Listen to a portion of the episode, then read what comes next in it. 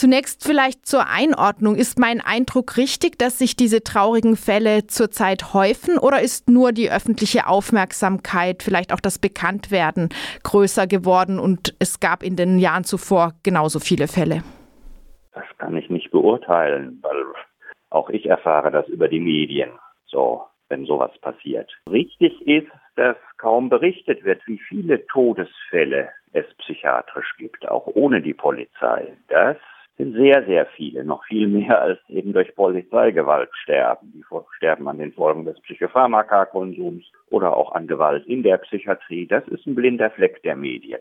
Ja, aber zur Polizeigewalt weiß ich nicht. Bleiben wir noch mal bei der Polizeigewalt anlässlich dieses aktuellen Falls. Was müsste sich ändern, dass Polizeigewalt gegen psychisch kranke Menschen endlich ein Ende hat? Naja, die Polizei müsste einmal besser ausgebildet werden, dass manche Leute in seelischen Krisen anders reagieren als der Normalbürger. Der Normalbürger weiß, wenn Polizei kommt, jetzt wird's gefährlich, jetzt muss ich brav sein. Nicht? Das weiß jeder Bürger. Nicht? Da muss ich schön höflich sein, sonst können die mir wer weiß was antun, ohne irgendwelche Folgen. Und das ist bei Menschen in seelischen Krisen manchmal ausgeschaltet, dieses Wissen. So, da hat es ja viele, viele Beispiele die letzten Jahre gegeben, auch mit Videoaufnahmen, wo die Polizei ja, eine Situation mit einem offensichtlich verwirrten Menschen so hat eskalieren lassen, dass sie anschließend einen Grund meinten zu haben, auf den zu schießen, so, nicht? Oder auch eben den so zu würgen.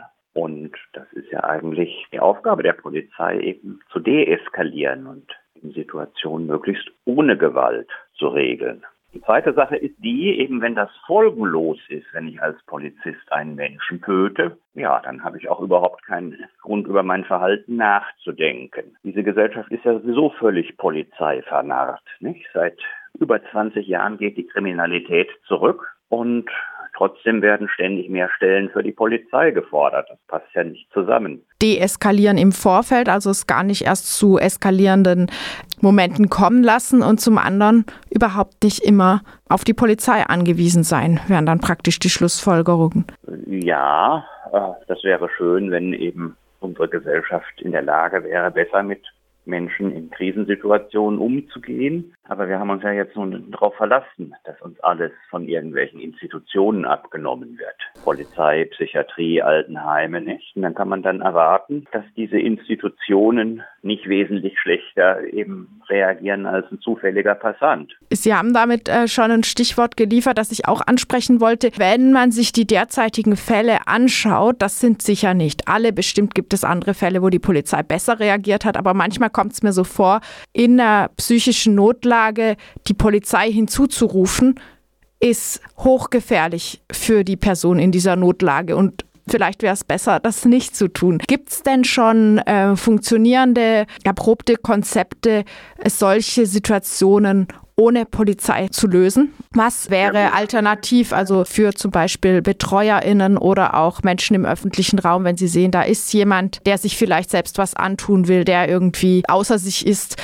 Was kann ich stattdessen tun, um nicht die Polizei zu rufen und diesen Menschen dadurch nicht zu gefährden? Ja gut, der Ruhe bewahren und sich Zeit nehmen. Wenn jemand nicht gut drauf ist, dann, dann braucht das Zeit. Und das brauchen Menschen, der sich die Zeit nimmt. Und also ich, ich bezweifle jetzt auch mal, ob all diese Situationen, wo die Polizei da eingegriffen hat, ob die überhaupt irgendwas benötigt haben, ob sich das nicht von selber geklärt hätte, wenn man das hätte laufen lassen. In keiner dieser Situationen hätte das mit dem Tod des Menschen geendet. Also ja. wir haben zum Beispiel in Bochum Krisenzimmer, wo wir Leute aufnehmen, die nicht in die Psychiatrie wollen. Und eine Grundregel ist, dass man eben keinen Druck auf jemanden ausübt, der sowieso schon mies drauf ist. Was soll denn dabei rauskommen? Also das ist total absurd.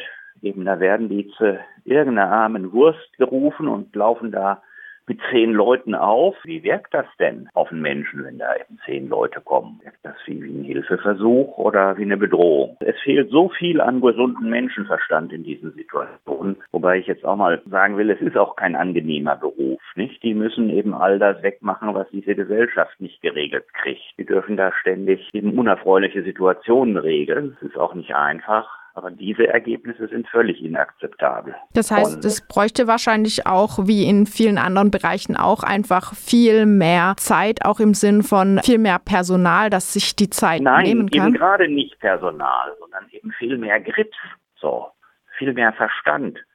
Nicht? Eben wenn da jemand ist, der eben schlecht drauf ist, komme ich doch nicht mit zehn Leuten an. Das ist ja letztlich keine gefährliche Situation, sondern eine unangenehme Situation. Da ist jemand durch, man weiß nicht so richtig, wie holt man den zurück in die Wirklichkeit. Da kann ich eben sagen, am meisten Erfolg hat man mit Freundlichkeit und Geduld. Und mit Gewalt sieht man ja, was passiert. Also die Polizei ist gewohnt, der Normalbürger, der steht sofort stramm, wenn die da auftauchen. Nicht? Und jemand, der eben sehr in seinem eigenen Film ist, der kriegt gar nicht mit, nicht? dass eben da eine lebensgefährliche Situation entsteht. Das ist ja schon beschissen genug, dass das eben in der Regel deswegen funktioniert, weil die Leute vor der Polizei Angst haben. Und das können wir nicht hinnehmen, dass es eben jede Menge Tote gibt. Wie gesagt, bessere Ausbildung, sich klar machen, das ist eine andere Situation, das ist kein Normalmensch, sondern jemand, den ich vorsichtiger behandeln muss. Zweite Sache, es muss Konsequenzen haben, wenn ich jemand über den Haufen schieße, auch für einen Polizisten. Da reicht das nicht eben 14 Tage eben zu Hause bleiben zu müssen und dann geht alles weiter. Das ist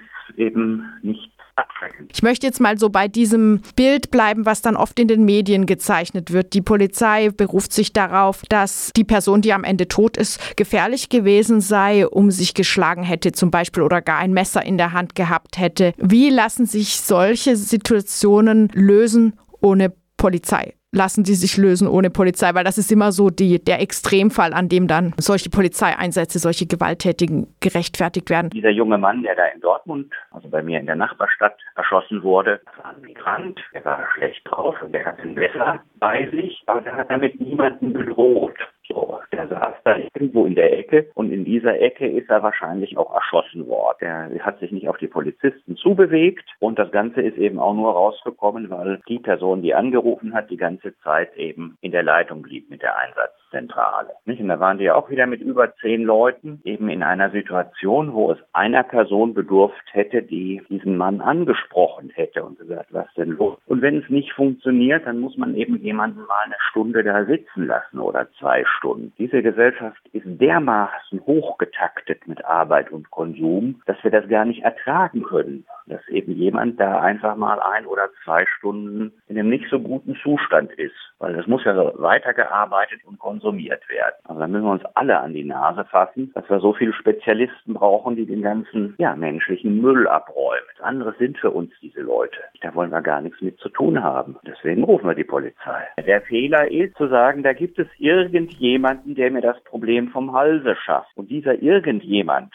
nicht? Wenn eben eine ganze Stadt anfängt, eben alles das, was eigentlich Aufgabe der Nachbarn, der Freunde, der Passanten wäre, eben an Spezialinstitutionen zu delegieren, dann sind diese Spezialinstitutionen notwendigerweise überlastet. In diesem Fall waren das eben irgendwelche in einer Jugendhilfeeinrichtung, wenn die die nötige Menschlichkeit nicht aufbringt, warum erwarten wir, dass die Polizei die nötige Menschlichkeit aufbringt? Wo kommt denn dieser Glaube her? Also das ist so der Kernfehler. Aber selbst wenn man eben vorzieht, das an Spezialisten zu delegieren, kann man immerhin erwarten, dass es keine Toten gibt.